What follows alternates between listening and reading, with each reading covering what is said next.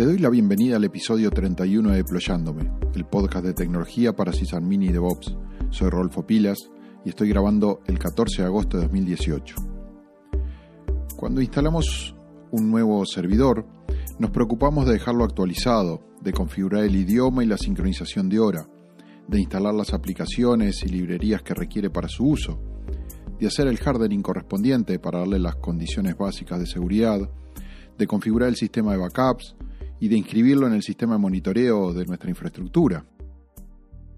Entre todo esto, nos tomamos muy en serio los accesos para quienes tendrán que hacer login, con qué usuario ingresarán, si ese usuario tendrá permisos en el sudoers y recolectamos e inscribimos con mucho cuidado los certificados públicos SSH en el Authorized Keys para que puedan ingresar.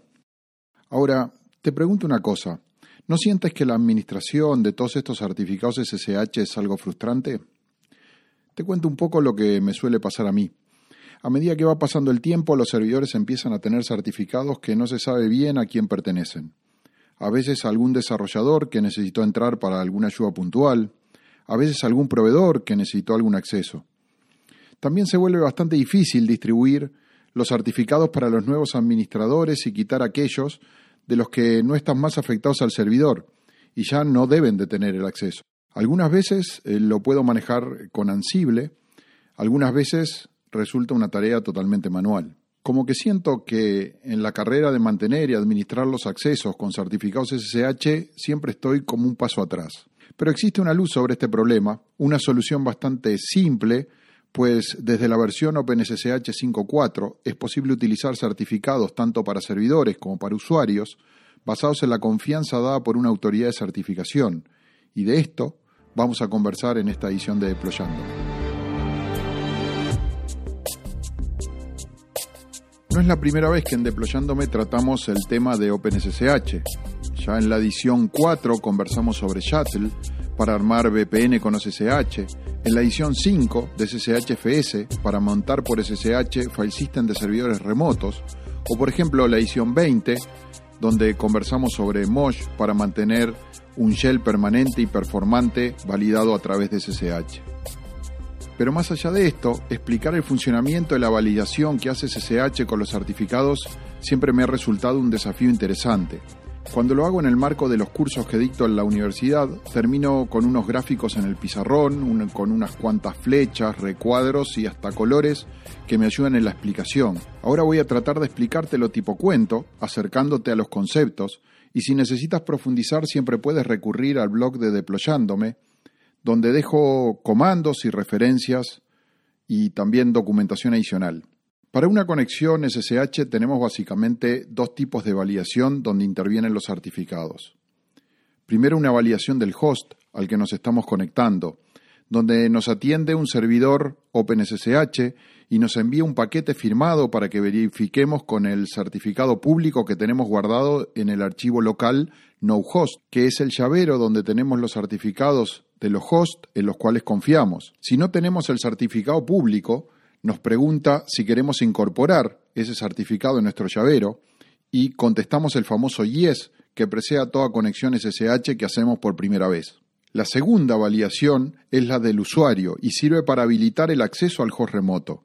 En este caso, el certificado público del usuario de origen debe estar inscripto en el archivo Authorized Keys del usuario al que voy a acceder en el host de destino.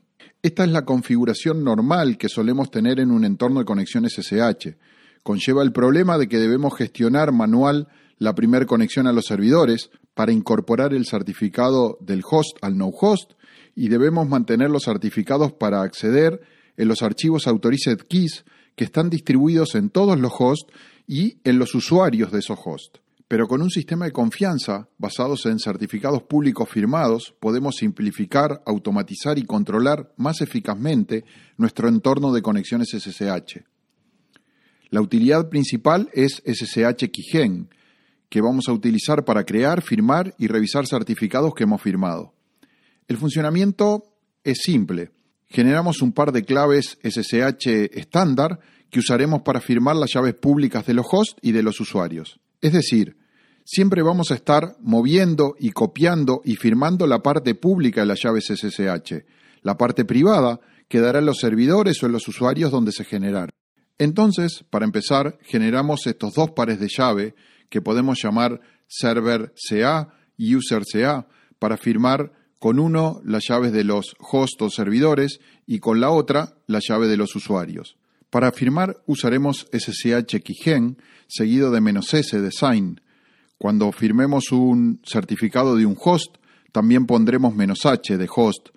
Y cuando firmemos un certificado de usuario, no necesitamos ningún otro switch, es decir, solo el "-s".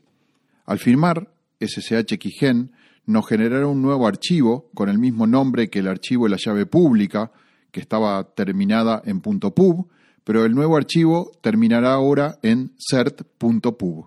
Estas llaves públicas firmadas podemos consultarlas con SSH Keygen-L para listar la información de validez, autoridad de certificación y demás datos del certificado. Obviamente que te estoy simplificando los comandos, pero creo que te vas haciendo una idea por dónde viene la mano en el proceso de las firmas. Nuevamente veamos los dos tipos de validación de host y de usuario, pero ahora utilizando estos certificados firmados.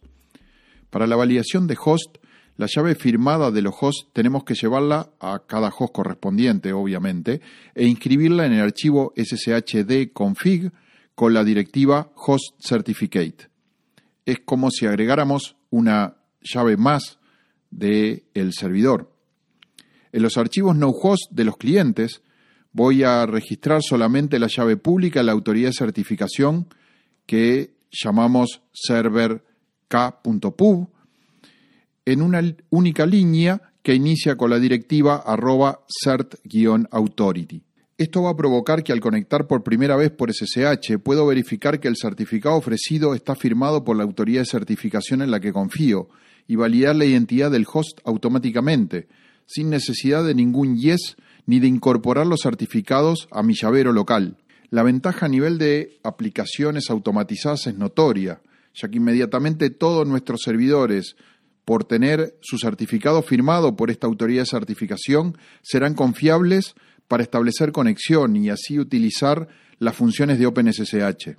Para la validación de usuario, las cosas funcionan un poquito diferente. Ahora quien hará la validación para otorgar el acceso será el propio servidor OpenSSH al que me estoy conectando y ya no dependerá de los usuarios de destino.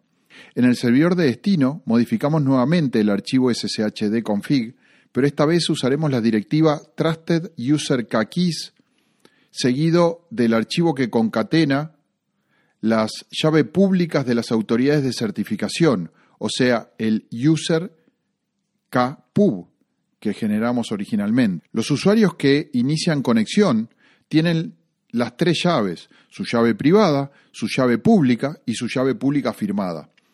Cuando establezcan conexión SSH, será el propio servidor que validará la llave firmada por la autoridad de certificación y si el usuario al que quiere conectar existe, habilitará directamente el acceso. O sea que, en principio, todos los usuarios del host quedan habilitados para recibir conexiones SSH. Si necesitamos separar los accesos, es decir, para que un usuario no quede con acceso a todos los servidores, podemos tener distintos certificados para firmar, es decir, certificados para firmar eh, las databases, eh, otro para firmar los webs, otro para firmar los storage y así para los distintos roles que generemos con nuestros servidores. Y para evitar el acceso como root, siempre tenemos la directiva permit root login del servicio SSH. Con el uso de certificados OpenSSH firmados podemos armar un esquema de control de las validaciones de host y acceso a los usuarios en nuestra infraestructura. OpenSSH implementa además la posibilidad de crear y disponibilizar listas de revocación para tener una validación inmediata de los certificados que no están más autorizados, pero esto ya sería parte de otra edición de Deployándome.